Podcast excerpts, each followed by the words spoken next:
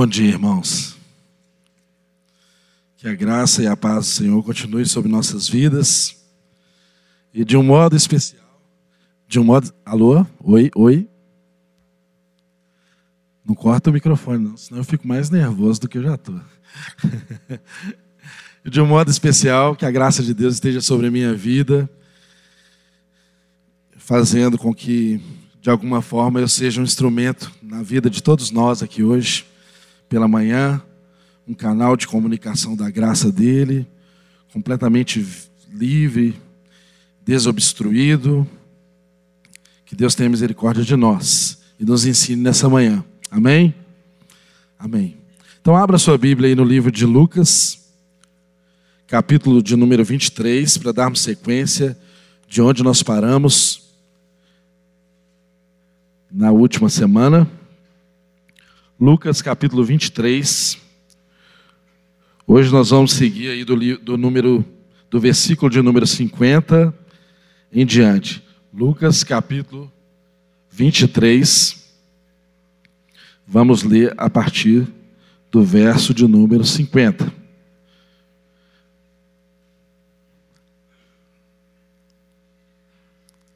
Amém? Lucas capítulo 23,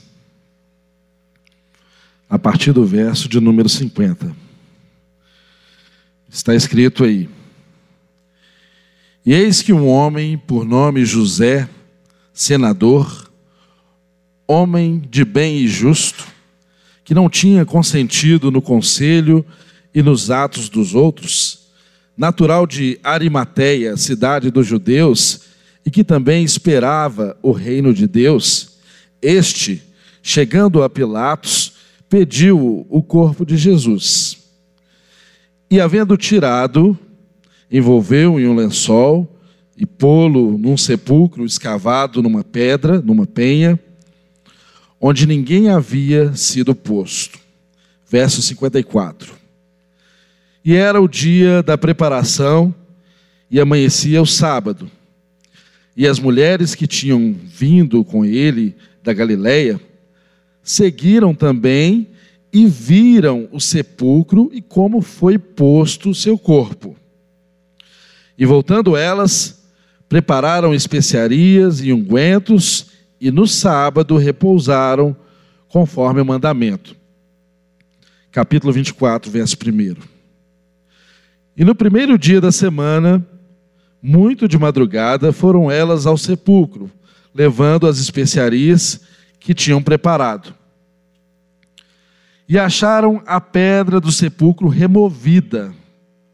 E entrando, não acharam o corpo do Senhor Jesus. E aconteceu que, estando elas perplexas a esse respeito, eis que pararam junto delas dois varões com vestes resplandecentes.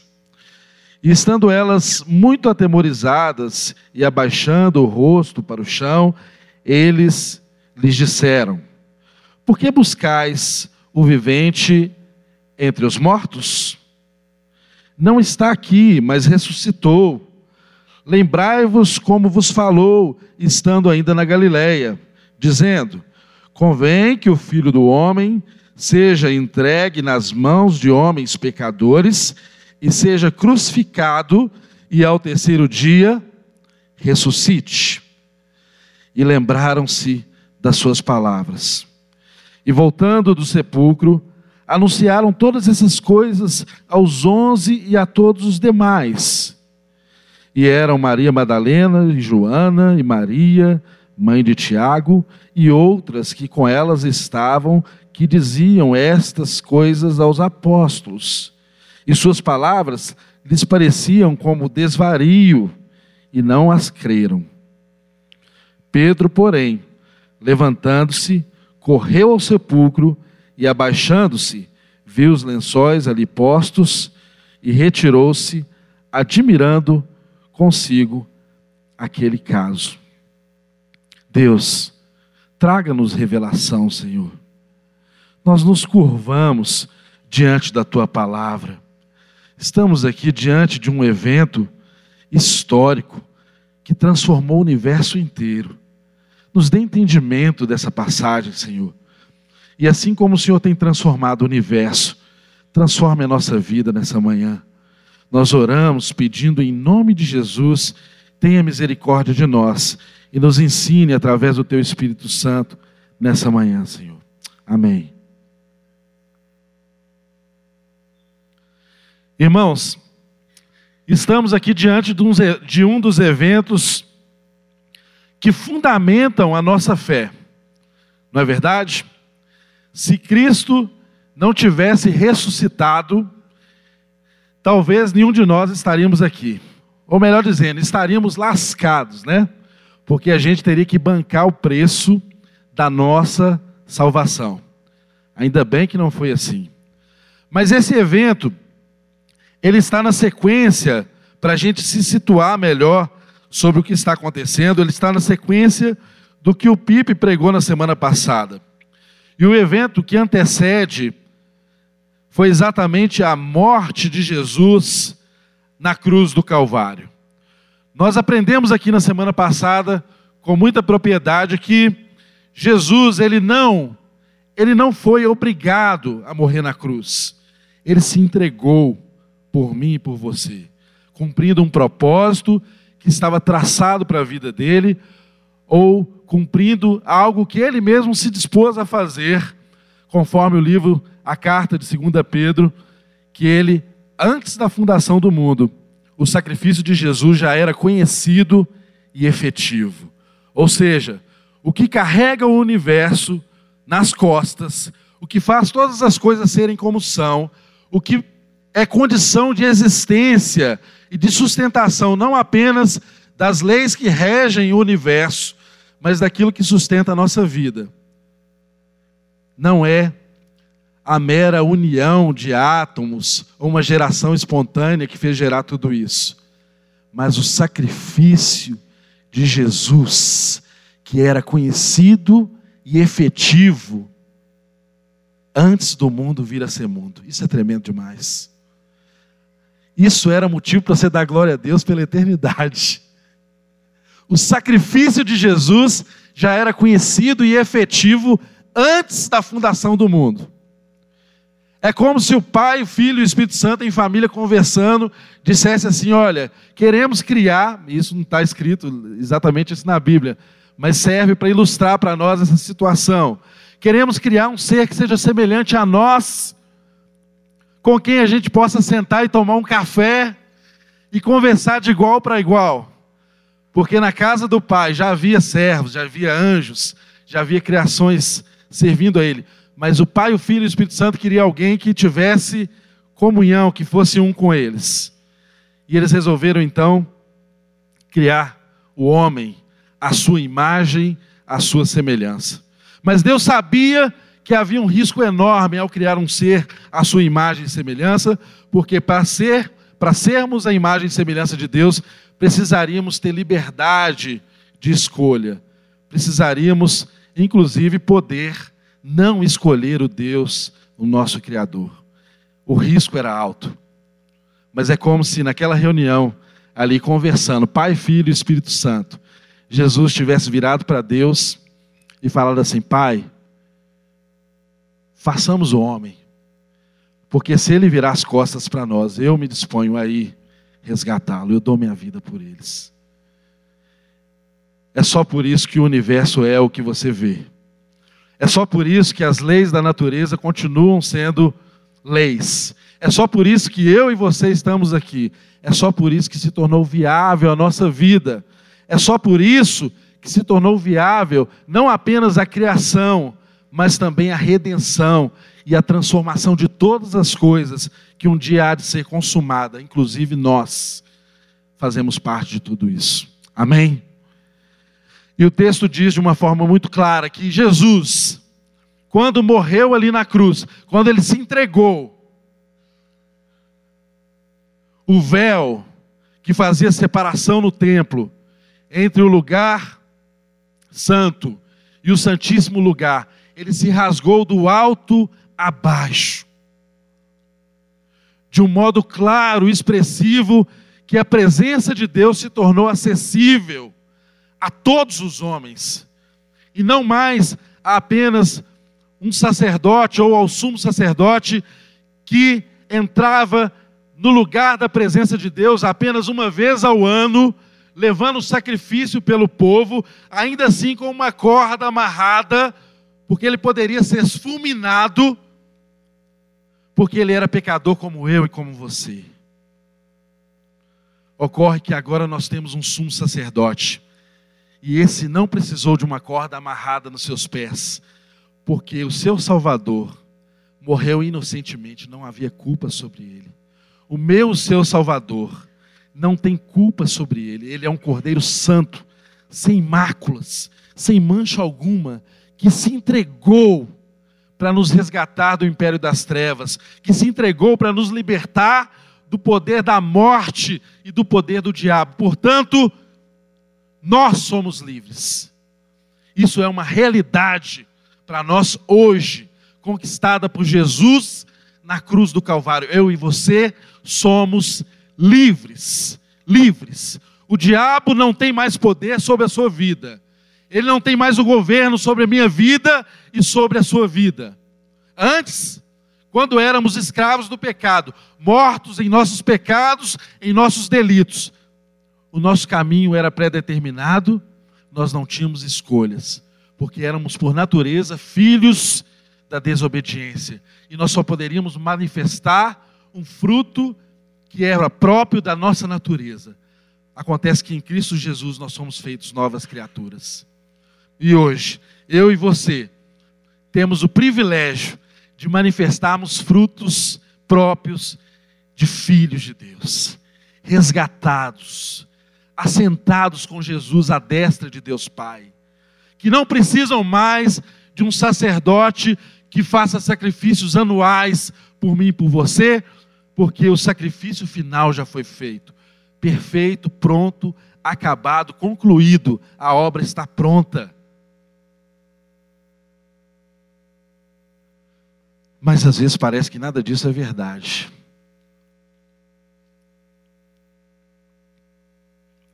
O que o texto diz é que as pessoas que conheciam Jesus, que andavam com ele naquele momento do espetáculo público da crucificação, se colocaram de longe. Talvez muitos deles decepcionados, porque esperavam algo diferente do que Jesus traria. Talvez muitos deles decepcionados, porque esperavam exatamente um Messias forte, que os libertaria do império romano e constituiriam um novo reino do qual eles seriam partes de forma poderosa. Mas não foi assim. Apesar daquela frase irônica que colocaram sobre Jesus, o rei dos judeus, este é o rei dos judeus, escrita ali, conforme o verso 38, escrita ali em letras gregas, romanas e hebraicas, ou seja, alcançava todo mundo conhecido na época, alcançava a, a forma mais difusa de comunicação da época. Este é o rei dos judeus, e de fato o era, como é o rei dos judeus, como o rei das nações, como o rei do universo, o nosso rei, o Senhor Jesus. E o que, que sucedeu à morte de Jesus?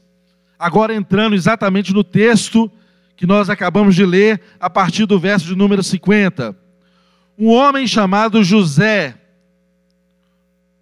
José de Arimateia, na minha versão bíblica diz assim, vírgula, senador, homem de bem e justo, que não tinha consentido no conselho e nos atos dos outros. Esse homem, cujo nome apenas não é relatado na Bíblia. Interessante. Fala José, vírgula, e vem uma frase explicativa.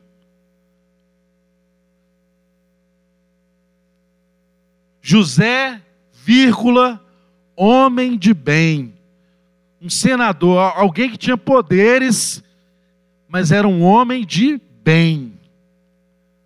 Será que Deus, ao se referir a nós, ele pode colocar uma vírgula e o que ele escreve depois dessa vírgula a respeito de nós?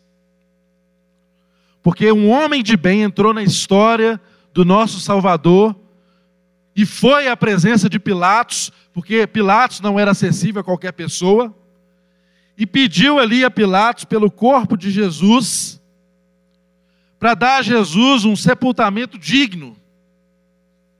E então eles prepararam o corpo, gastaram dinheiro, usaram um túmulo novo, que era caro, para dar um sepultamento digno ao nosso Senhor, participando da história da salvação da humanidade, participando da história da redenção de todo o universo. Mas antes da gente entrar aqui exatamente nos fatos históricos que são narrados e muitas vezes questionados diante da história dos homens, a gente precisa entender o que que significou aquele momento ali exatamente.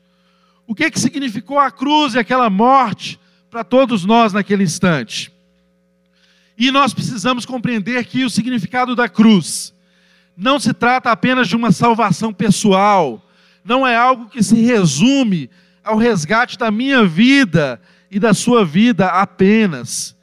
A morte de Jesus na cruz significa a destruição do mal no universo, significa a destruição do trono de Satanás, porque na cruz ele o expôs à própria vergonha, ele destituiu o poder da morte que estava na mão do diabo na cruz do Calvário. É cósmica a transformação, o universo inteiro é redimido pela morte de Jesus ali na cruz. Mas o que acontece de forma especial conosco?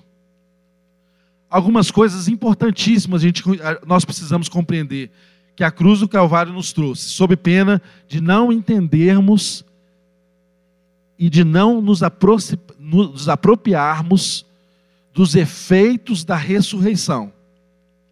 Entenda.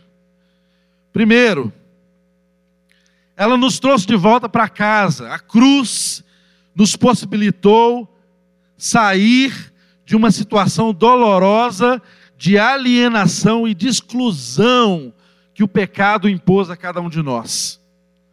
Gente, estávamos excluídos da presença de Deus, porque todos pecaram e estavam destituídos da presença da glória de Deus. Deus era inacessível a nós, e através da cruz do Calvário, Deus nos traz de volta para casa tirando de nós algo de terrível que nós deveríamos temer, tal como Jesus temeu. Porque quando nós olhamos a obra de Jesus, muitos podem achar que Jesus ficava apavorado com o fato dele ser morto e torturado da forma como foi, injustamente, dolorosamente, com todos os requintes de crueldade que você possa imaginar. Está na Bíblia. Mas o que incomodava Jesus, não se esqueça, não eram os açoites, não eram os cravos que atravessaram seus pulsos, não era carregar a cruz pela via dolorosa, não era ser tra traspassado.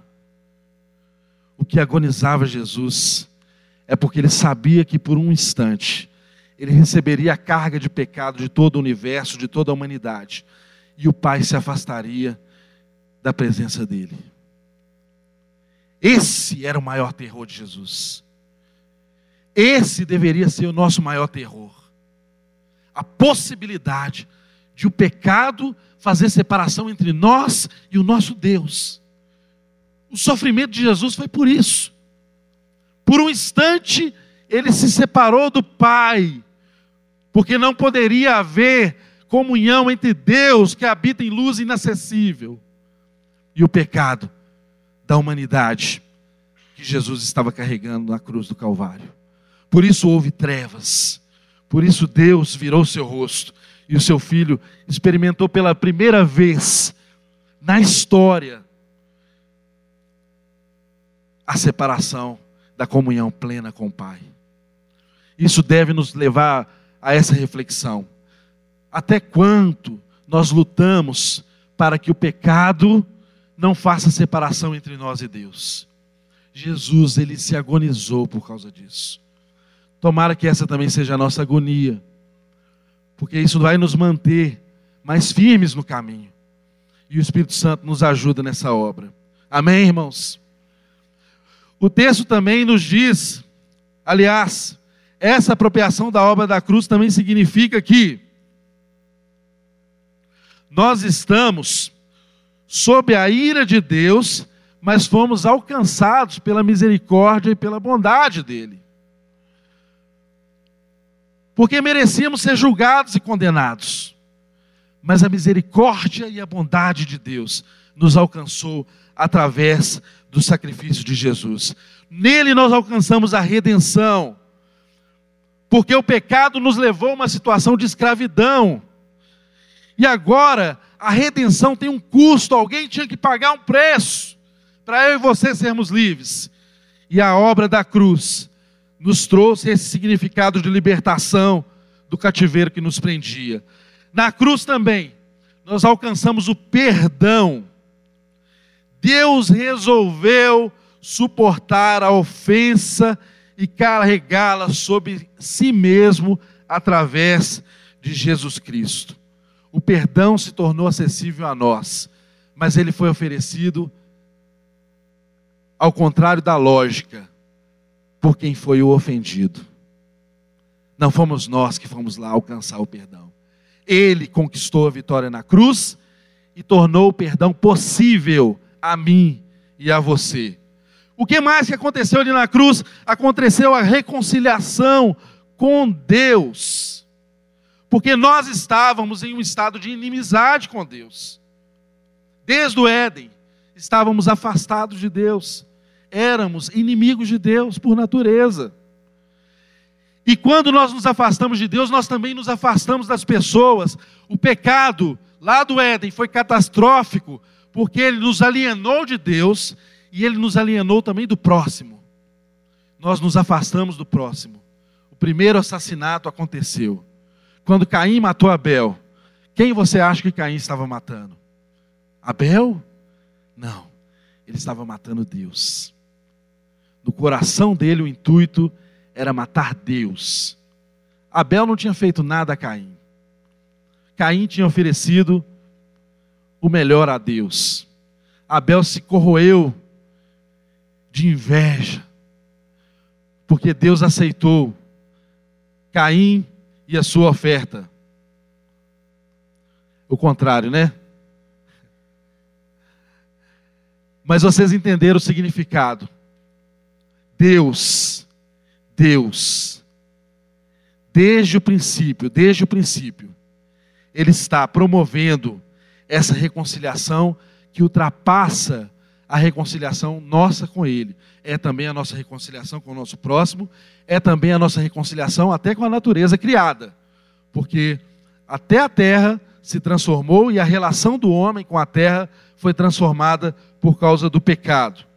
Outra coisa que Deus fez na cruz, Ele promoveu a justificação.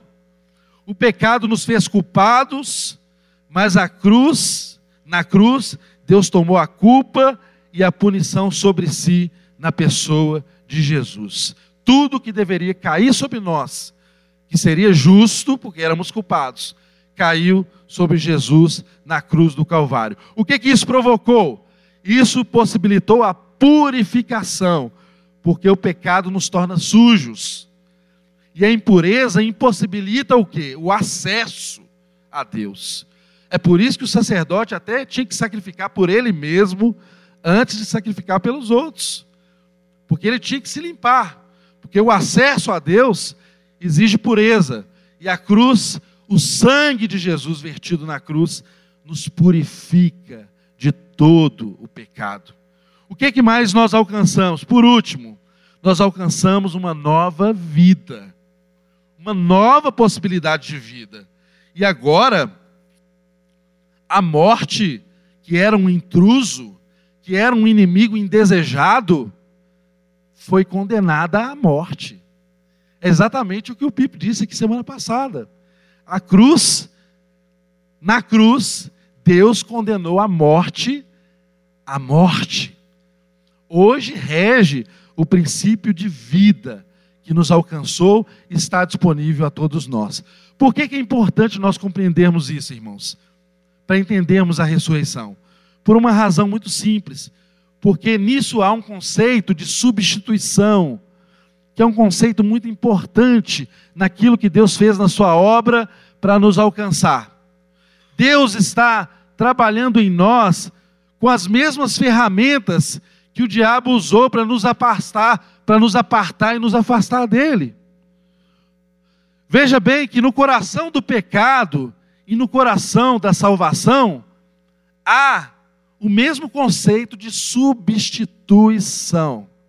O mesmo conceito de substituição. Porque a essência do pecado é o que? O homem substituindo-se, substituindo-se, se colocando no lugar de Deus. Essa é a essência, esse é o coração do pecado. E o que é o coração da salvação? É Deus substituindo a si mesmo e se colocando no lugar do homem. O que acontece? O homem que se declara contra Deus e se coloca no lugar que só Deus merece estar, agora Deus, como resposta, faz o quê? Ele se sacrifica pelo homem e se coloca no lugar onde o homem deveria estar, na cruz do Calvário. Olha o movimento de substituição. O homem que reivindica prerrogativas que pertencem somente a Deus. O que, que Deus faz em resposta na salvação? Ele aceita as penalidades que pertenceria por justiça aos homens. Que troca boa essa, né? Que substituição maravilhosa essa, né? Deus fez isso por mim e por você. Se nós não entendermos isso, nós não entendemos o que é a ressurreição. É em vão a gente estudar a ressurreição, porque a ressurreição não vai ter o significado que ela deve ter na minha vida e na sua vida.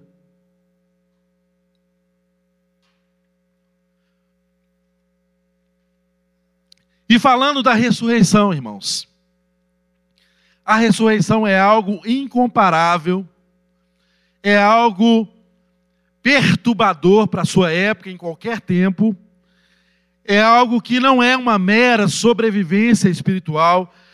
A ressurreição não é uma recuperação física de um corpo doente que torna-se restabelecer. Não, não é isso. A ressurreição ela é a vitória de Deus sobre a morte, é a vida engolindo a morte.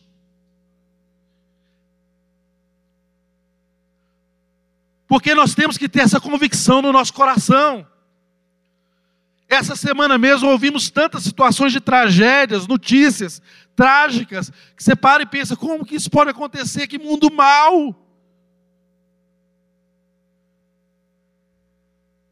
Mas não deixe nada tirar do seu coração uma convicção que um dia, um dia, o bem de Deus vai engolir todo o mal. O mal não vai existir nem na nossa história, nem na nossa lembrança. Todo choro, toda lágrima será recolhido. O consolo será pleno e total. Isso deve ser o que nos sustenta. Isso tem que ser a nossa convicção. Porque quando você olha lá para fora, não há explicação para alguém colocar fogo no próprio corpo, que dirá matar inocentes, crianças. O que é que explica isso, gente? Se não a maldade que está inerente ao ser humano, que precisa ser redimido, restaurado pela cruz do Calvário. Essa é a nossa mensagem, essa é a nossa esperança. Porque o homem é isso. O homem é, como já alguém já disse, uma gloriosa ruína. Parece um paradoxo. você chamar ele de glorioso e de ruim ao mesmo tempo. Mas a verdade é essa.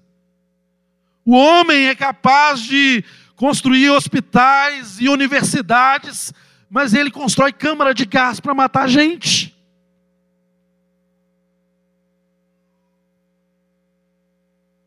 Tem hora que a gente age como nobres, revestidos da glória de Deus, e tem hora que a gente age como uma besta. Não tem explicação para isso se não for o pecado. Deus não nos fez para ser assim.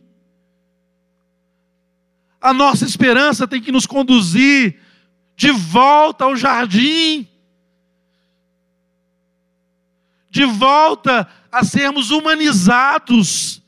É isso que a cruz faz conosco, é isso que a ressurreição nos possibilita nos traz de volta a sermos homens de fato, como Jesus, como Deus planejou que nós fôssemos. E nada menos do que isso. Absolutamente nada menos do que isso. Você foi criado para ser imagem e semelhança de Deus na criação, só eu e você carregamos esse privilégio. Nós somos a janela por onde o mundo pode olhar e ver Deus.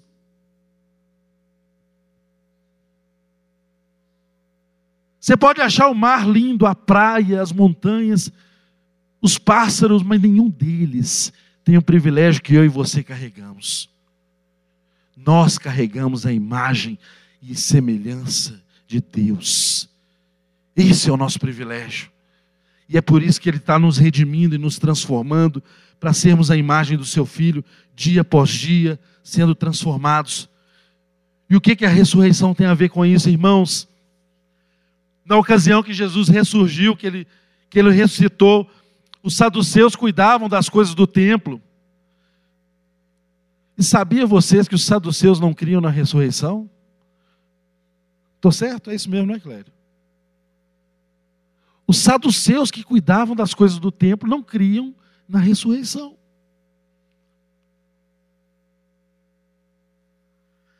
Que espécie de vida é essa?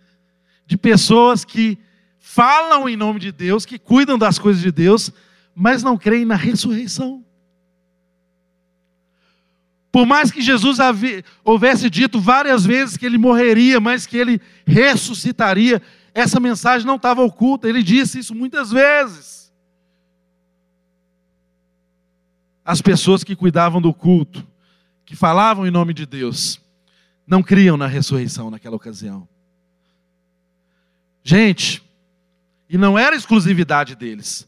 Se vocês depois lerem lá o livro de Atos, vocês vão verem, vocês vão ver Paulo ali no Areópago, em Atenas, conversando com filósofos estoicos e epicureus, e ele discorria sobre a fé, eles até ouviam Paulo, e Paulo estava indo bem. Onde que o assunto acabou? Quando Paulo falou da ressurreição. Aí eles olharam para ele e falaram: Isso aí, outro dia você fala para a gente. Todo mundo saiu, o montinho espalhou. Ninguém quis mais ouvir Paulo.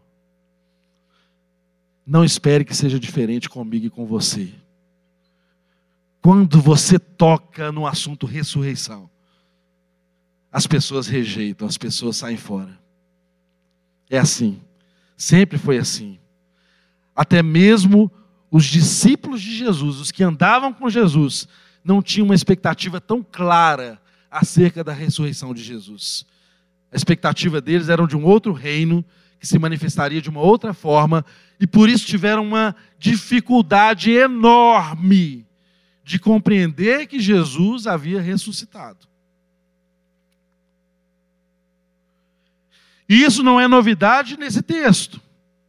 Nós vimos aqui que as mulheres elas voltaram para com as especiarias para ungir o corpo de Jesus. Ninguém foi lá esperando receber a notícia de que o terceiro dia tinha chegado e que ele tinha ressuscitado, não.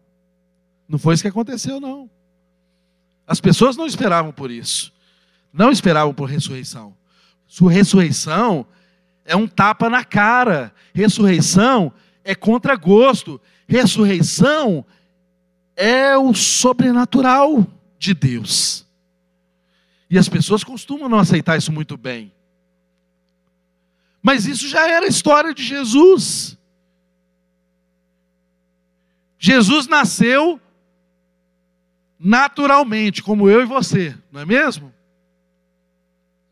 Mas a concepção dele foi o quê? Sobrenatural. Olha um paralelo: a morte de Jesus foi uma morte natural. E a ressurreição dele foi sobrenatural.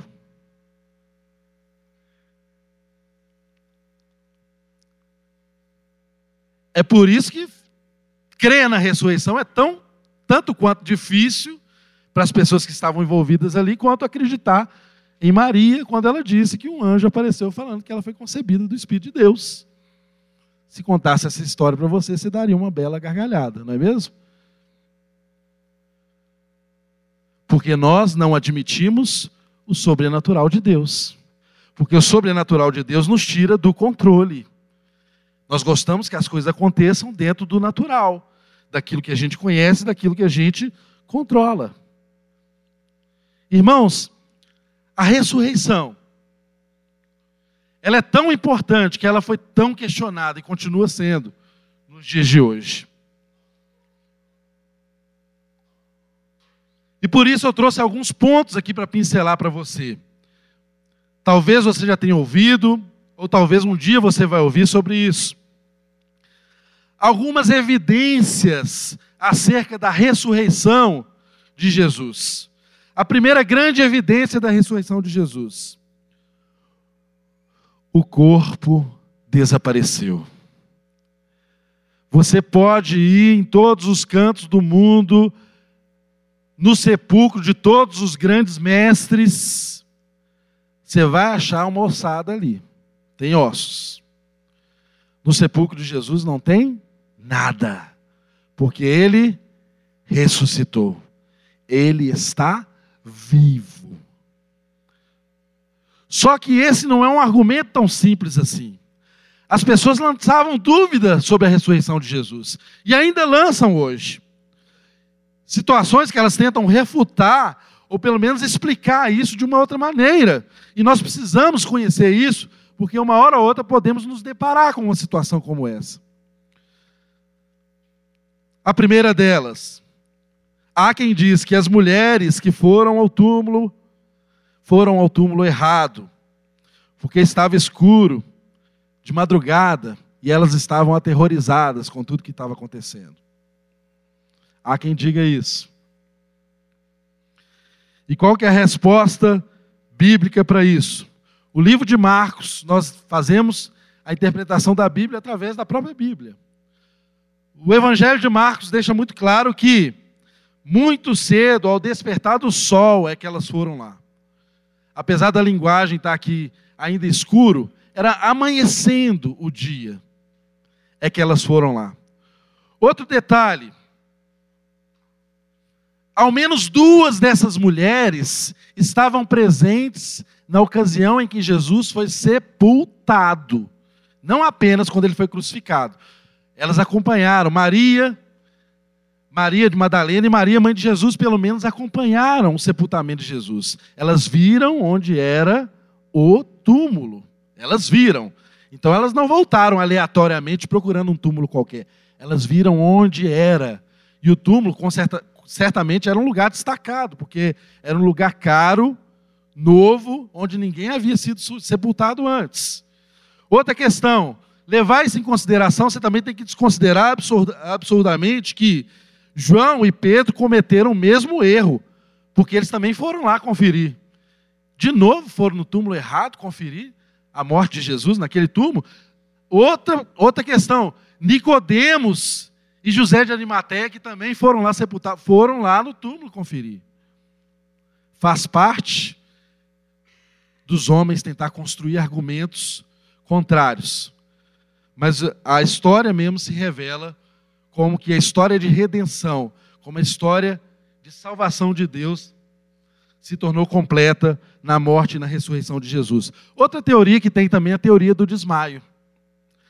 A gente que diz assim: olha, Jesus não morreu, não, ele desmaiou. Uh, Ele desmaiou, verdade, gente, está escrito nos livros isso. Ele desmaiou. Aí, depois de um tempo, ele voltou, entendeu? Empurrou aquela pedra pesada e saiu dali. Agora, presta bem atenção. Quando ele foi morto, ele foi traspassado. O texto, o texto bíblico diz que saiu sangue e água. O texto diz que o centurião certificou de que ele estava morto quando foram pedir o corpo dele para Pilatos. Desceram o corpo dele da cruz, prepararam o corpo dele. O Evangelho de João diz que eles gastaram dinheiro, compraram especiarias para enrolar no lençol com especiarias, gastaram 34 quilos, me parece, de especiarias, enrolando Jesus, e ele estava desmaiado. Que golpe, né? Isso não se sustenta. Como que ele machucado, em um sepulcro de pedra, frio, 36 horas, sangrando, de repente ia se recuperar e sair dali do desmaio? Não se sustenta. Outra teoria que tem também, que aparece aí muito, teoria de que ladrões roubaram o corpo de Jesus. Tem gente que diz que ladrões roubaram o corpo de Jesus. Agora, se você ler o livro de Mateus, no capítulo 27, você vai ver essa mesma narração de, que nós estamos vendo em Lucas. Lá em Mateus, capítulo 27, diz que os principais dos sacerdotes foram até Pilatos e falaram assim: olha, para não acontecer deles roubarem o corpo de Jesus e falarem que ele ressuscitou, coloquem uma guarda de prontidão lá. Gente, o túmulo estava guardado por uma guarda romana. Como assim? Alguém chegou ali, derrubou os guarda tudo, roubou o corpo. Não tem, não tem lógica, não tem sustentação isso. Outra, que os discípulos teriam removido o corpo. Essa é mais absurda ainda. A pregação dos discípulos após a morte e ressurreição de Jesus passou a ter a tônica na ressurreição. Eles só falavam de ressurreição, gente o ápice, o ponto alto da pregação do Evangelho passou a ser a ressurreição. Ele vive. Pegue lá o, o, Novo Testamento que você vai ver Pedro pregando, todos pregam falando da ressurreição. O ponto alto da pregação é a ressurreição. Eles entregaram as suas vidas por causa dessa pregação. Ora, será que eles estariam dispostos a morrer por uma farsa que eles mesmos produziram?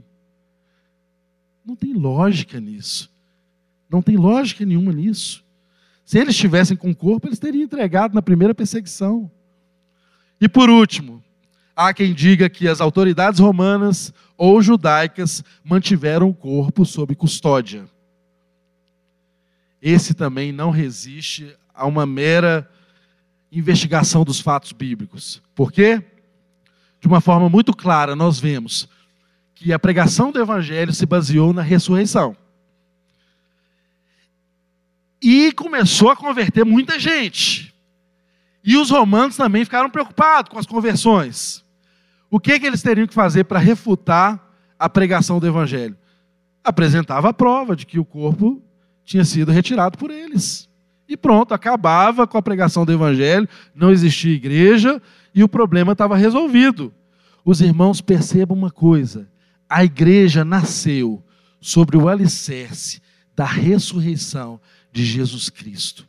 Não havendo ressurreição, a igreja simplesmente desmoronaria. O evangelho não teria chegado a mim, o evangelho não teria chegado a você.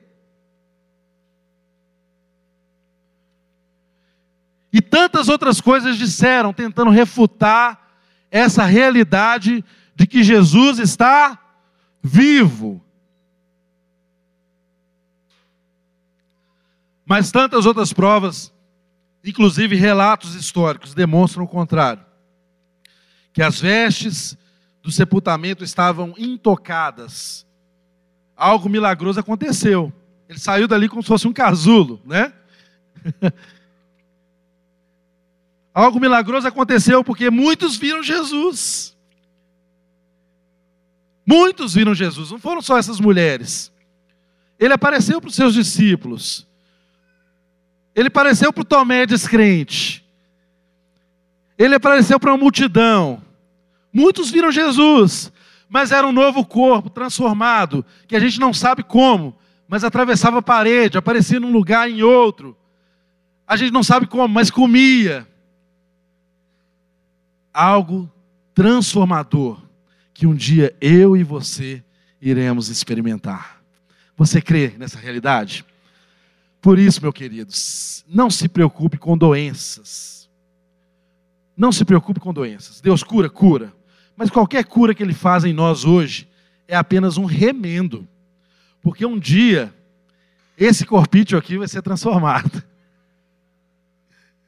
Até o colesterol desse corpo deve ser transformado. Seremos transformados. Quem crê na ressurreição, crê na transformação do corpo. Quem crê na ressurreição, não conta os dias para a morte chegar. Fica aí sentado em casa, com essa boca escancarada, cheia de dentes, esperando a morte chegar, né? Não. Quem crê na ressurreição faz uma contagem regressiva para o dia em que o corpo será glorificado. É vida que se manifesta, não é morte. A vida chegou, meu irmão, glória a Deus. A vida chegou, não tem mais morte, a morte acabou. O seu corpo perecerá? Sim, provavelmente. Mas um câncer não pode te arrebatar das mãos do seu Senhor. Qualquer doença não pode te tirar do lugar onde Cristo Jesus te colocou. Aleluia? Você crê nessa realidade? Então, muitos viram, muitos experimentaram essa transformação. Agora, para finalizar, nós precisamos compreender que os discípulos foram transformados por essa notícia. O que que a ressurreição tem que produzir em mim e em você? Irmãos, algo parecido com o que produziu naqueles que creram na ressurreição. E o que o Evangelho nos diz é que aqueles discípulos que estavam desanimados, desiludidos, à beira do desespero, porque perderam o seu mestre, o Messias que os salvaria, que os arrebataria das mãos de Roma. Aqueles discípulos, eles mesmos, começam a se manifestar, e no livro de Atos você vê isso com muita clareza. Você começa a enxergar ali o que, que aconteceu com um homem como Pedro, que negou Jesus agora há pouco, que depois que Jesus morreu se escondeu com medo de ser perseguido. O que, que aconteceu com esse homem que agora abre a boca e três mil pessoas convertem? O que aconteceu com esse homem que passa na porta do templo, onde todos os dias ele passava, e agora os olhos dele percebem a necessidade de alguém que está ali pedindo esmolas? E ele fala com ele: Olha, o que eu tenho eu te dou. Em nome de Jesus Nazareno, levanta e anda. O que aconteceu com esse homem, gente? Ele foi transformado. A notícia da ressurreição transformou a vida dele. O que aconteceu com Tiago? O que aconteceu com Tomé, que era descrente? O que aconteceu com aqueles que tinham dúvida? eles foram transformados. A ressurreição é algo tremendo, sem dúvidas. Nós podemos dizer assim: ah, mas eles experimentaram o Pentecoste, a descida do Espírito Santo de Deus, eles estavam cheios do poder de Deus. Mas olha aqui, o Espírito Santo de Deus só veio quando Jesus ressuscitou e foi assunto aos céus. Para crer no poder do Espírito Santo, você tem que crer na ressurreição. Senão há uma quebra de continuidade que impossibilita completamente crer nas virtudes do Espírito.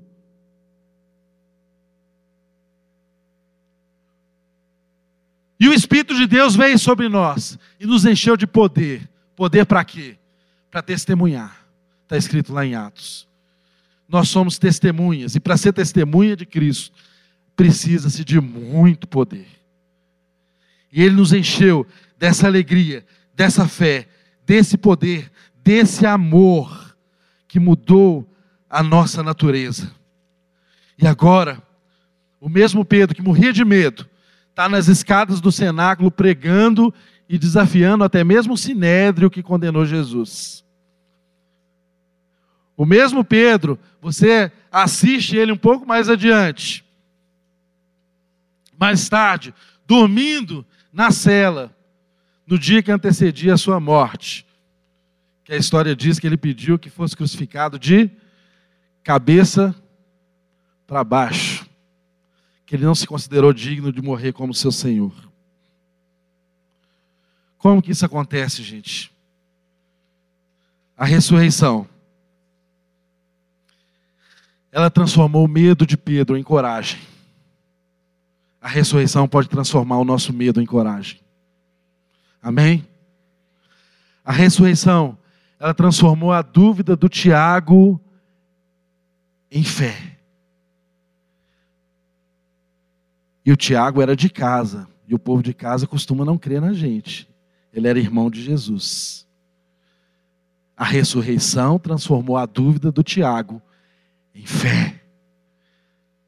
Toda a sua dúvida pode ser transformada em fé. Glória a Deus. A ressurreição transformou o sábado em domingo. Hoje é domingo. E domingo é o dia da boa notícia. O seu Senhor vive. Ele não está mais entre os que morreram. Ele está vivo. Vivo. Essa é a afirmação que nos sustenta. O domingo chegou. Nós não cultuamos a um Deus morto. O nosso Deus está vivo. Vivo. A ressurreição fez judeus remanescentes se transformarem em uma igreja cristã. A ressurreição fez do Saulo, fariseu, se transformar em Paulo, o apóstolo. E para concluir, meu irmão, eu e você, nessa manhã, tudo isso que nós ouvimos acerca do texto, do que aconteceu com Jesus, com seu corpo, na sua ressurreição. Isso deve nos conduzir a apenas uma oração. Tudo que nós devemos fazer é nos colocar de joelho diante dele.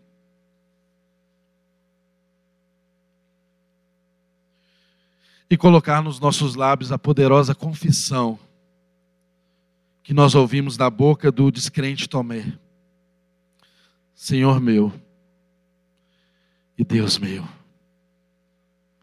Senhor meu e Deus meu. Fique de pé no seu lugar, feche seus olhos. Senhor meu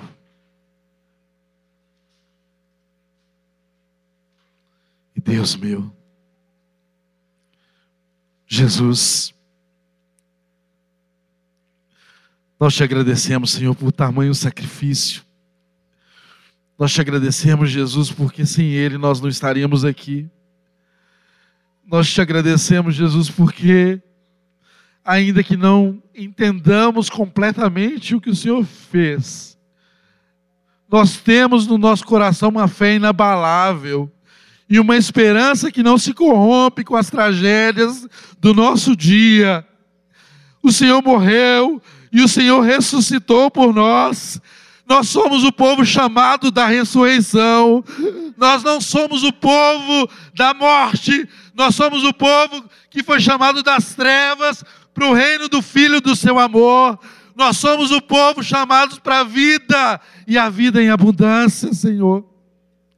Deus arranque de nós todo medo, encha o nosso coração de coragem, de intrepidez, para crer nas tuas verdades e proclamá-las ao mundo, Senhor. Arranque de nós, ó Deus, toda dúvida e preencha com a fé, a fé, a certeza de que o Filho de Deus ressuscitou.